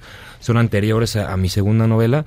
Más bien los iba escribiendo así y ya cuando iban como tres o cuatro, pues empecé a pensar ahí sí quizá en estructurarlos como, como volumen, ¿no? Pero no era tanto la idea original. Está interesante ahorita que estabas platicando de tu trabajo como editor. Hay, eh, ¿Te ha llegado trabajos que dices, qué buena idea esta? Me da mucha envidia esta idea que acaba de tener este autor. Yo la hubiera querido para mí. No, la verdad que no. no, no, o sea, me llegan cosas maravillosas, pero es que además, ¿sabes qué me pasa en general con- como editor y, y también como lector, aunque no sean libros que yo edite? Que en la mayoría de los libros que me gustan mucho, pues me doy cuenta que yo jamás hubiera podido escribir algo así, ¿no? Entonces ni siquiera a la envidia llego, porque, pues, no sé. Sí. Menos, menos mal. Ahora, es, sí la diferencia de la, de la construcción entre un, como dices, en- un cuento de un tirón y una novela te toma varios años. ¿no? ¿Es ¿Más complejo o no? O porque la, la- revisar un cuento también tiene su chiste, porque caer en la- lo que decía Cortázar, casi casi que se dicen perfectos, ¿no? Y tiene que ganar por knockout. Sí, exacto. Yo, yo no, no, no, no, no me atrevería a categorizarlo como más fácil o más difícil, pero sí ciertamente es distinto, por lo menos en mi caso. Digo, no sé si alguien a lo mejor se propone escribir un volumen de cuentos de un tirón, pues a lo mejor puede ser un proceso similar al de una novela, pero para mí no fue así. Y, y te digo, las novelas pues sí son como estos grandes proyectos que, requieren eh, pues una inmersión durante, sí, no sé, tres, cuatro, cinco años. Y, y en cambio para mí el como lo complicado con, con los cuentos, insisto, a diferencia de, de la experiencia que he tenido como novelista, es tanto dentro del relato como dentro del libro, cuándo empezar y cuándo parar. No, sé, está, ya- no sé si han oído esta como famosa idea de, de Hitchcock de que en el cine hay que llegar tarde a la escena e irse temprano, ¿no? Eh, y yo creo que en el cuento aplica un poco lo mismo, ¿no? O sea, como que la novela quizá tienes espacio para, pues, para explayarte un poco más y el cuento fácilmente se puede volver o redundante o tedioso o innecesario. Entonces yo creo que hay una, una labor más de, de depuración y además como estos cuentos están escritos en primera persona, pues tampoco hay mucho lugar, se está metido eh, en la mente del narrador, obviamente, ¿no? Y entonces, este, o del protagonista. Entonces tampoco hay mucho lugar para, pues, para paja o para digresiones, sino que tiene que ser algo mucho más concreto, eh, pues referido a la propia historia, ¿no? ¿Y tus cuentistas favoritos? O más, más tan... Pues me gusta mucho Fabio Morábito, eh, me gusta mucho... Una, para este libro tomé mucho como referencia, lo que pasa es que siempre esto de las influencias pues, es como complicado, ¿no? Porque te gusta gente que, que hace las cosas muy bien, entonces no es, no es como por compararse, pero hay una... No está bien decirlo. Sí, exacto, es que es como en rock, rock, no, Pink Floyd, no sé qué, pues sí, pero luego la, la banda no suena así, ¿no? Este, y, y una cuentista, bueno, que está novelista, pero hay un libro de cuentos de una escritora inglesa del siglo XX que se llama Angela Carter, y el libro es La Cámara Sangrienta, y es básicamente lo que hace, es como una... Es el editor sexto piso. Exactamente, estoy aprovechando para meter el comercial. Sí, es muy bueno. Sí, Es buenísimo. Buenísimo. Y ves que lo que hizo fue agarrar cuentos clásicos, ¿no? Caperucita Rosa, este, La Bella Durmiente, y contarlos en clave gótica, hasta medio erótica, sexual. Entonces lo que hace es que agarra una historia un poco arquetípica, pues porque son esos cuentos clásicos, y la tuerce, la, la lleva a márgenes de la realidad, eh, que, que un poco como decíamos hace rato, ¿no? O sea, aún que hace esta como lectura o reescritura gótica, pues te suena perfectamente normal, justo que hay un lobo hablándole, y, entonces ese fue como un modelo pues bastante eh, significativo para este volumen. Y finalmente, yo, yo te quiero preguntar, Donnie Darko. Yo quiero volver a Donnie Darko. Este, ¿Qué tanto te impactó la película? Porque hay mucha gente que.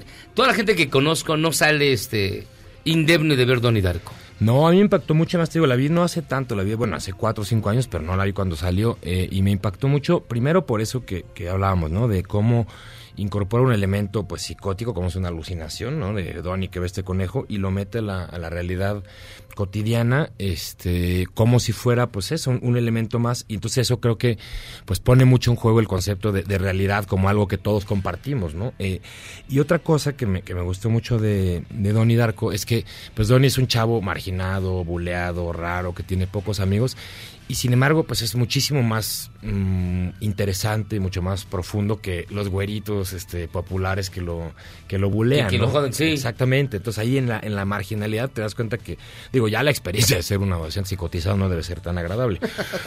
Sí, de estar viendo conejos a los 16 años, pues no debe estar tan chido. Pero literariamente sí te da muchísimas posibilidades de explorar ese tipo de personajes. que le pasó a él y no a mí. Exactamente, pero pues ya nosotros que vemos la película, este te pone a pensar mucho sobre, sobre tu propia realidad y pues eso, ¿no? Como la, la como un poco la, la película que cada quien estamos viendo dentro de eso que aparentemente llamamos normalidad, que pues en el fondo creo que no existe, ¿no? Ah, y de, de los- de los cuentos, ¿cuál es tu favorito? El que tú le dices, ay, es el que más me gustó, qué chido me quedó. Bueno, qué chido me Qué quedó, bueno no soy.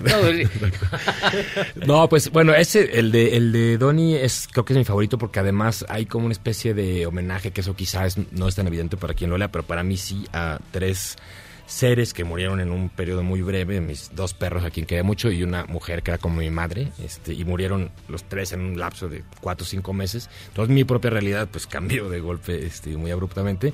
Entonces en- eso está en ese cuento.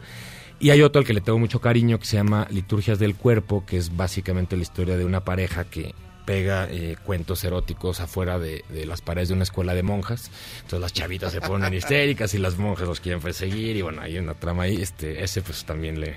Es que te- creo que tengo una pequeña obsesión con las monjas porque hay dos cuentos de, de monjas, sí, me di cuenta. sí. ¿O fuiste una No. en, tu, en tu otra vida? No, es que mi abuela era del Opus Dei, entonces creo que es mi pequeña... No manches. sí. Eso destruye. El destino es un conejo que te da órdenes, editado por Pepitas de Oro. De calabaza. De calabaza. Pepitas de Oro. Con la- quisiéramos. Pe- Pepita de calabaza. Y paz, este, y ya está en todas las librerías. Pues espero que sí, sí. Sí, sea, sí está. Sí, se que supone que sí. vaya. Sí, sí, sí, sí, que lo Y la- co- y la- porque que lo el compren diseño- masivamente. Y el diseño está súper chido. me siempre me gusta mucho el cómo está el, la edición. Sí, la verdad es que la portada quedó bien bonita. Bien bonita, Bien bonita, de un este, conejito, el sí. conejo perro sadomasoquista. Sí. Sí. sí. Sí, sí, quedé muy contento con la edición, la verdad. Pues Edu Rabaza, muchísimas gracias por estar con No, nosotros. muchas gracias por la invitación, Súper padre siempre. el libro, súper recomendable. Ahora, no necesitan ver Donnie Darko para poder leer la novela, no Mm. se vayan a clavar. No. Pero si pueden ver la, la película no les va a hacer daño, ¿eh? es una gran película. Exactamente. Gracias, Edu. A ustedes, gracias. Vamos a hacer una pausa y vamos a regresar, porque el destino sí es un conejo que nos da órdenes y ese conejo se llama Memo. Pausa, vamos y venimos. Esto es Charlos contra Gangsters. Charros contra Gangsters es la suma absoluta y universal de la cultura, la información y el entretenimiento. ¡Ja! No es cierto, pero siempre quise hacer una cortinilla igual a las de otras estaciones. ¡Regresamos! Este podcast lo escuchas en exclusiva por Himalaya. Después del corte, somos más políticamente correctos. Todas y todos estamos de vuelta en Charros contra Gangsters.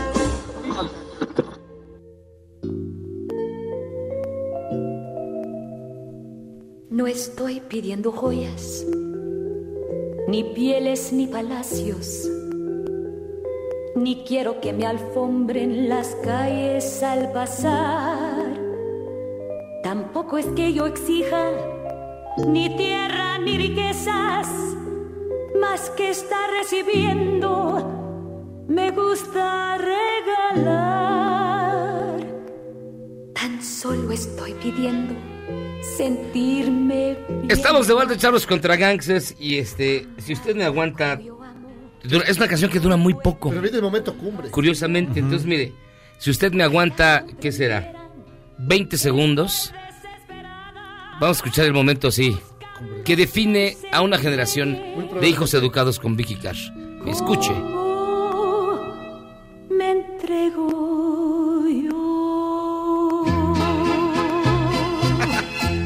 princesa esclava.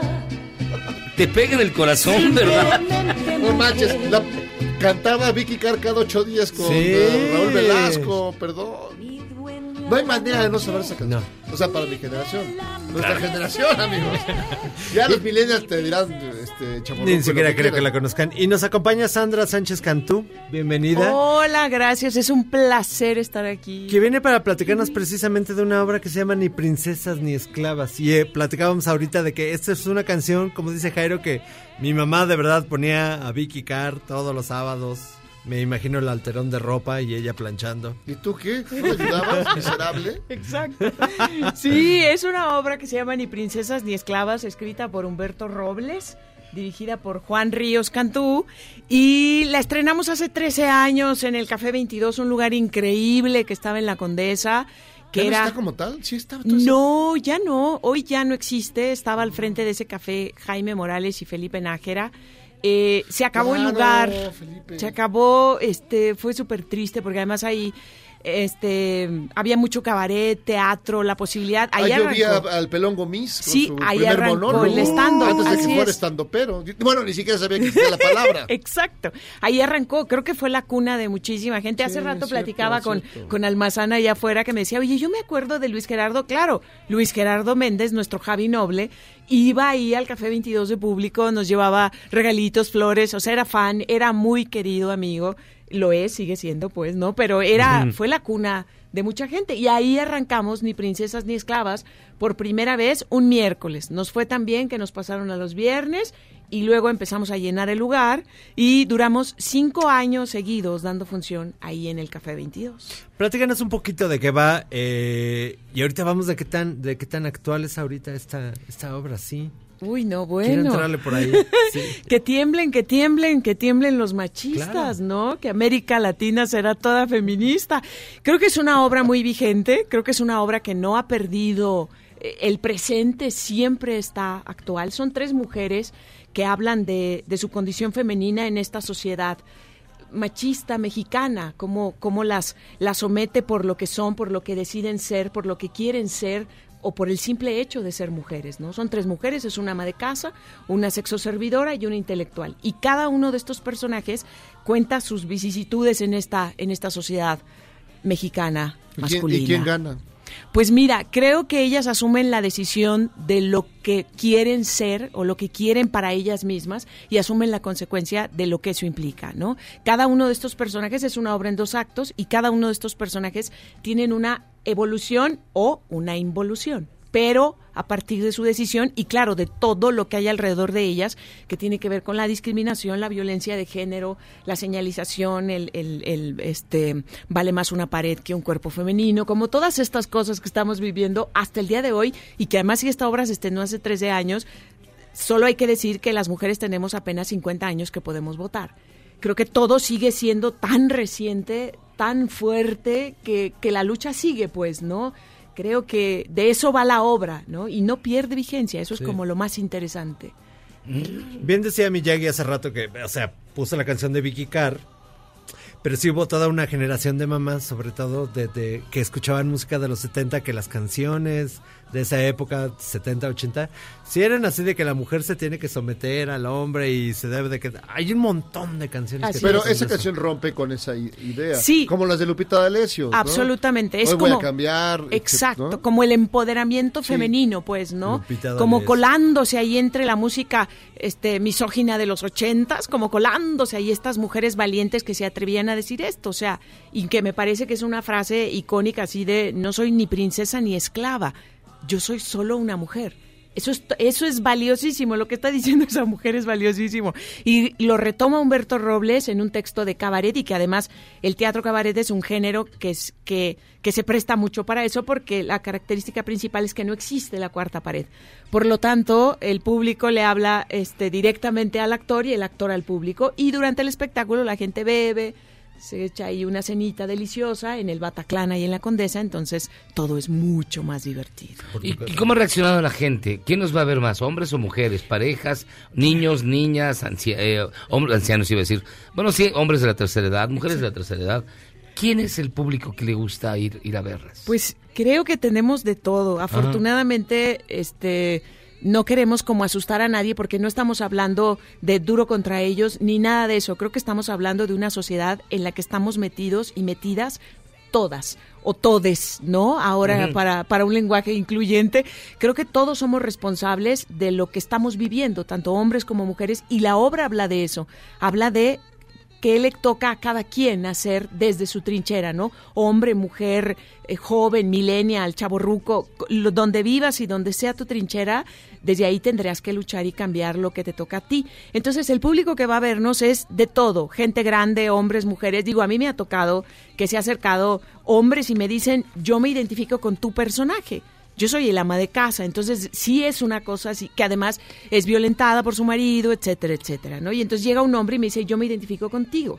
Y eso es increíble. Entonces el público que va a vernos es de todo, de todo y terminan identificándose con cada uno de los personajes o con los tres, ¿no? Este, hombres, mujeres, de todo. Y hace 13 años, hace 13 años el público cambió, o sea, sí...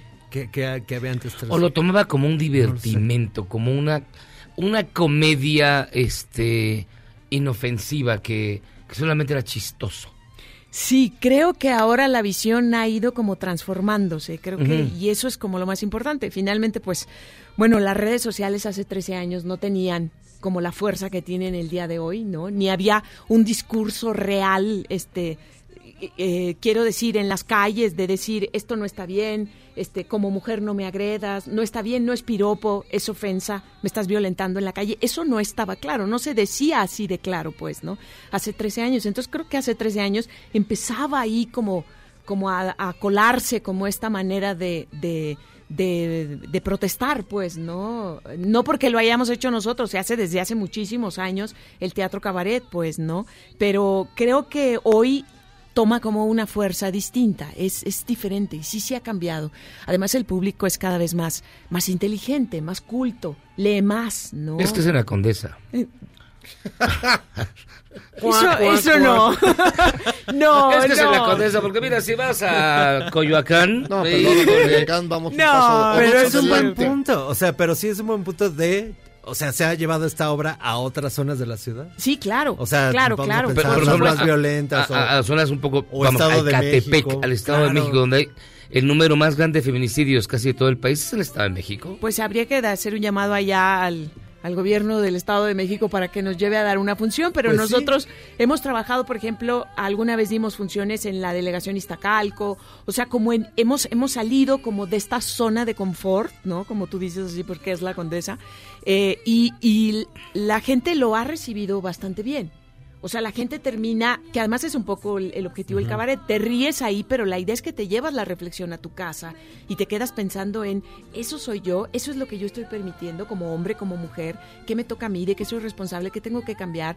Y sí, sí creo que, que sí, el público ha cambiado y ahora es un público que exige más, que quiere ver otras cosas, pues, ¿no?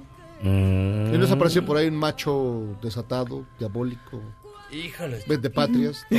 No sé. Que se pongan de locos. todo, de todo, de todo. Creo que hay de todo. Además, con esta libertad que tiene el público, pues el público ahí, este, pues nos dice cosas. Uno se tiene que bajar del escenario ahí a calmar los ánimos. sí? Sí, claro, claro, Ok. claro. Porque además hay alcoholito de por medio, la gente se siente ahí como muy contenta. Entonces sí, sí pasa. Hemos tenido funciones donde, donde tenemos público protagonista o público Ah, que- muy cooperador. Que, que ni les gusta luego algunos, sí. Oh, sí. Oh, sí. Pero esas son las buenas funciones. Y lo divertido del cabaret es que nunca hay una función igual. No hay manera, no hay forma que sea una función este, igual. Entonces siempre es como si fueras a ver una obra diferente. Siempre. Vayan. ¿Y cuándo recomiendas ir? ¿Y ¿te ¿Recomiendas ir a, a chupar o sin chupar para No, de todo, ¿no? Sí, sí. Si lo controlas, ahí. que es difícil, Miyagi, No, si no lo controlamos ahí nosotras desde el escenario, no te No, preocupes. yo, yo que no les digo nada. te vas a amarrar ahí a una silla. Exacto. Pues vamos a estar este sábado 30 en el Bataclan. eh, Ámsterdam y Popocatépetl, ahí con la querida Margarita, que siempre nos abre las puertas de ese lugar maravilloso, que está increíble ahí en la Condesa. Está 56. superbonito. Es precioso, el lugar es bien bonito, la energía del lugar es... Está a una cuadra de la glorieta de Popocatépetl, que, está, que es una, un pabellón de los 50 súper bonito. Así es. Yo vivo a la vuelta sobre Sonora. entonces, Ay, pues ya no tienes pretexto para no ir. No, la verdad no me gustan esas cosas. Oigan, vayan, vayan a, la, a Ni Princesas Ni Esclavas 55 25 24 73 es el teléfono del Bataclan para que hagan ahí su Ah, reservación. es que es con reservación o dónde compran los boletos. Sí, eh, se puede hablar al Bataclan y se compran los boletos directamente ahí porque afortunadamente íbamos por una función, ya llevamos cinco y estamos llenando, entonces hay que aprovechar Súper. Porque se queda gente afuera y luego se enojan con nosotros. Oye, pero y, y- y- y, digamos, se queda gente afuera y van y hacen una más y luego una más, van Sí. de una en una. Sí, no, teníamos ahí como un, un número de funciones arreglado y luego se ha ido como como calentando para la siguiente función, porque se queda la gente afuera y es, pues, mándenlos para la siguiente función. Claro. Porque como tan difícil es llevar gente al teatro que luego Que nada más dejar dices claro. exacto así de no Ahí gracias ya ahí- no así ahí es, guardados. así es que no se vayan y se les da una promoción o estas cosas pues no para que vuelvan y no nos Además se come bien ahí. Es delicioso. Sí, Hay unos sopecitos Sí, ahí sí, de sí. queso de cabra exquisitos. Los precios son accesibles. eh, creo que es un lugar increíble el Bataclan. Pues vayan, vayan a ver Ni Princesa ni Esclava. Sandra Sánchez Cantú, muchas gracias por venir. Muchas gracias. Eh, las otras princesas son eh, Marcela Moret y Valeria Vera y en redes sociales estamos como arroba ninis 2019. Somos ni princesas ni esclavas o ni estudian ni trabajan. Cualquiera de las dos, ¿no? Y en Instagram estamos como arroba ni princesas ni esclavas. Búsquenos, ahí están nuestras fechas para nuestras siguientes funciones. Súper. Muchísimas gracias. Sandra. Pues a ver, súbele, Michael, para esta canción que ya, ya, ya, me- ya está la llegada, está en la hora llegadora. Qué ganas de no verte nunca más. Con Lupita Dales. Venga. Pausa, vamos y venimos. Esto es Charlos contra Gangsters. ganas de no verte nunca más y ser valiente. Decirte que con él estoy mejor, que me comprende. A él le sobra el tiempo como a mí, a él le arde la sangre como a mí. ¿Quieres salvarte del reggaetón? ¿Y esos sonidos que solo te hacen pensar en Omar Chaparro como un buen actor? Charros contra Gangsters regresa después de un corte, solo con la mejor música para una debida sinapsis. Este podcast lo escuchas en exclusiva por Himalaya. Yo quiero, yo quiero dinero. Y en la historia rara del día, en el Reino Unido se acuñó una moneda con valor de 5 mil libras esterlinas, es decir, poco más de 125 mil pesos. Pero antes de que piense echar volados, debes saber que pesa casi 5 kilos y forma parte de una colección especial de grabadores.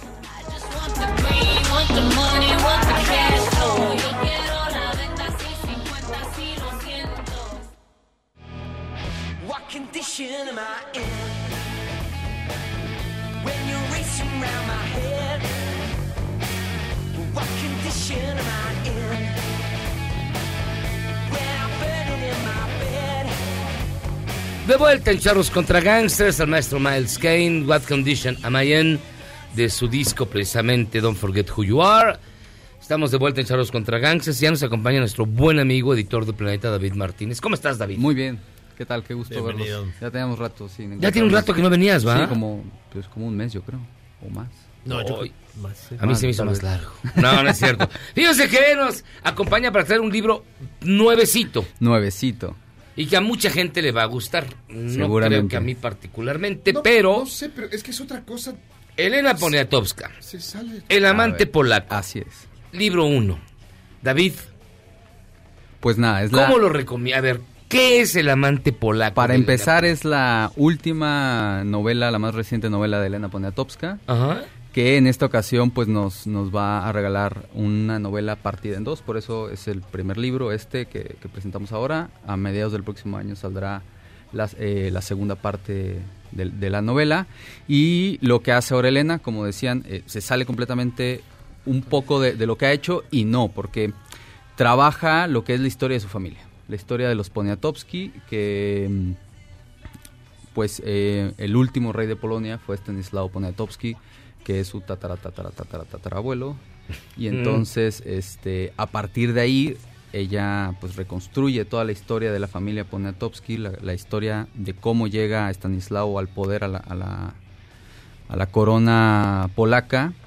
Y al mismo tiempo, y esto es muy interesante, nos regala un relato muy personal de su vida en la Ciudad de México, desde que es una niña que vive en París y que tiene que huir de la Segunda Guerra Mundial y refugiarse en México y pues cómo era la Ciudad de México en esos años eh, 30, 40 y 50, ¿no? Cómo va creciendo ella también como, como escritora, cómo se va vinculando con el mundo, pues ya saben, ¿no? De, de- de los escritores del momento, de, de su amigo Carlos Monsiváis, de su, de su tía Pitamor, en fin, Es de que todo más- lo que era el ambiente literario de los años 50. La Poniatowska, más allá de, de- de la postura política o lo que sea, como escritor, bueno, conoció a todos.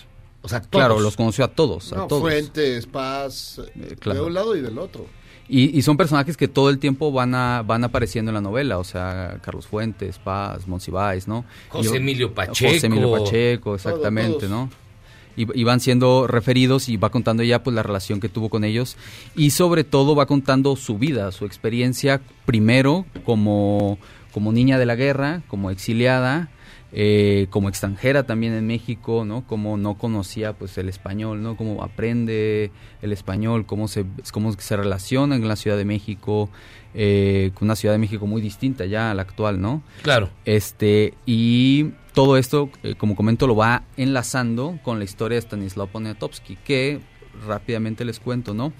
Eh, Stanislao pertenecía así a una familia de, de nobles polacos, pero digamos que Polonia en ese momento no eh, era, era una monarquía, pero no era una monarquía que, que viniera por linaje, sino que se hacían eh, pues votaciones en, en un, en un- en un censo, se juntaban digamos lo- los nobles y votaban por para ver quién iba a ser el rey, ¿no? Entonces eh, Stanislao, que sí venía de una de una familia de nobles, va digamos escalando políticamente y va, va construyendo su carrera en, en un rollo muy tipo este pues estas series como de, de- de- Juego de Tronos. Juego de Tronos, exactamente, No, ¿no? como De los Tudors. político, como los Tudors, como House of Cards o así, ¿no? Órale, ajá. Y se va volviendo un personaje importante en la política polaca hasta que eso llega a ser el, el- el rey de Polonia. Y acá la cosa muy interesante también es que además fue amante de Catalina la Grande, de ahí viene el Mm, título de, Catalina, que era de brava. Catalina la Grande, exactamente. Oye, ¿qué, digamos, qué imagen eh, a- aparece en las páginas de El amante polaco? ¿Qué, imagen dejas al lector de qué Elena Poniatowska estamos leyendo ahora? Yo creo que es la Elena, como decía, la más personal. Es una Elena eh, que está eh, re- reflexionando sobre su vida, so- sobre lo que ha sido su, su proceso también de, crecimiento como escritora a lo largo de los años. Y, y sobre todo eh, como, como muy interesada también por, por rescatar esta, esta figura ¿no? de, de- de- de su antepasado, Stanislao Poniatowski, porque ella se dio cuenta que no había nada en español, o sea, no hay un solo libro en español sobre Stanislao y en realidad son pocos los libros que, que, ella, que ella encuentra, ya sea en polaco o en francés, ¿no? O sea, es justo lo que te iba a preguntar. O sea, buscar sobre él, puta, debió ser dificilísimo. Claro, porque además fue un rey este como muy con- muy, eh, que- que muy controvertido porque eh, pues justo fue el último rey polaco porque mm, en ese momento cuando eh, estamos hablando de 1780 y pico más o menos cuando los otros países que estaban que, que rodeaban a Polonia que era Prusia, Rusia y Austria se comen a Polonia y desaparecen a Polonia, ¿no? Y Claro. entonces como él tenía esta relación con Catalina la Grande, mm, mm, muchos polacos lo culpan a él de esa desaparición de Polonia. Entonces, durante mucho tiempo fue un rey eh, repudiado y su imagen estuvo eh, pues sepultada. De hecho, en, en el siglo XX, a principios del siglo XX creo, más o menos, llegan los restos de Stanislao que estaban en, en- en Rusia, llegan a Polonia y cuenta ahí Elena que llega el tren y no hay nadie esperando para recibir los restos de este hombre, ¿no? Entonces la, la- los- la gente del tren lo baja el ataúd y se queda el ataúd unos días en la estación del tren porque nadie va a recibir los restos de, de Stanislao. Entonces también es un, es un ensayo, es una novela de restitución del nombre de, de Stanislao Poniatowski. Órale, pero es que sí, porque Polonia nunca existió. Pues vamos, siempre fue el país que no existió. Exacto, durante mucho tiempo fue un país que no existió, que desapareció. Porque se lo comían casi siempre entre los alemanes, bueno, los prusianos, antes de la unificación, o los o el imperio zarista. Sí. Y siempre estaban peleándose. Incluso hasta la Segunda Guerra Mundial se lo repartieron entre la Unión Soviética Ah, y los, pasaron y encima los gacho. nazis. Ah, mira. Entonces, sí, sí me recomiendas leerlo. Sí, completamente. O sea, Además por- es la primera parte. Es la primera parte, exactamente. Digamos que este primer tomo eh, llega hasta que Stanislao se corona rey y en el segundo tomo pues veremos el desenlace, ¿no? Y está, eh, como les digo, todo este, toda esta intriga palaciega de los romances, de, de, pues, de Stanislao siendo amante de Catalina, de los intereses ocultos que tiene Catalina en ese amor con Stanislao, este... Y les digo al mismo tiempo, pues vamos viendo el crecimiento de, de Elena. Elena, a- a- en la Ciudad de México. En la Ciudad de cómo se va México. vinculando en los Y, ajá, y- y- y es, es muy, es muy lindo el libro porque, no sé, así rápido, una, primera, una de las primeras escenas es cuando le están enseñando a Stanislao a leer y a escribir. Y luego tenemos en paralelo la escena donde Elena está aprendiendo a leer y a escribir en el colegio, en, en París. Entonces eh, se va vinculando estas dos historias y ella va haciendo como esos puentes, ¿no? Entre su vida 200 años después. Otro dato súper eh, curioso y, y muy interesante es que Stanislao nace en 1732 y Elena nace en 1932, o sea, exactamente 200 años después. Órale. Está como, Órale. está como el puente armado. Entonces es- está, es, está muy bien. Esta ya está en todas las librerías. Ya, así es. La segunda parte, ¿para cuándo sale? Mediados del próximo año. Ah, mira, entonces tenemos tiempo para leerlo. Sí. Ah, muy bien. Pues mi estimado David, muchísimas gracias. Pues como muchísimas siempre. gracias a ustedes, chicos. Una gran recomendación, ustedes que son fanáticos de Elena Poniatowska, el amante polaco, y si no, también de una gran historia, una gran historia familiar particularmente, una gran historia de vida, y también para que, digamos, conozcan más o menos un México que ya no existe, el de los 30, 40, 50, que para muchos fue el mejor México que pudo haber existido. Claro, y que está súper bien retratado eh, por Elena en, en esta novela. Gracias nuevamente, David. Muchas gracias. Hasta aquí llegamos nosotros de Charlos contra Gangsters. Gracias de verdad por el favor de su atención. Ya nos vamos, mi querido Memo. Vámonos, vámonos ya. Ya nos vamos, Jairo Calixto. Ya estufas.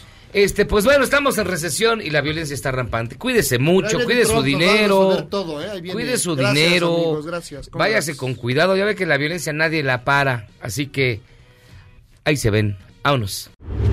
102.5 MVS Noticias. Este podcast lo escuchas en exclusiva por Himalaya. Si aún no lo haces, descarga la app para que no te pierdas ningún capítulo. Himalaya.com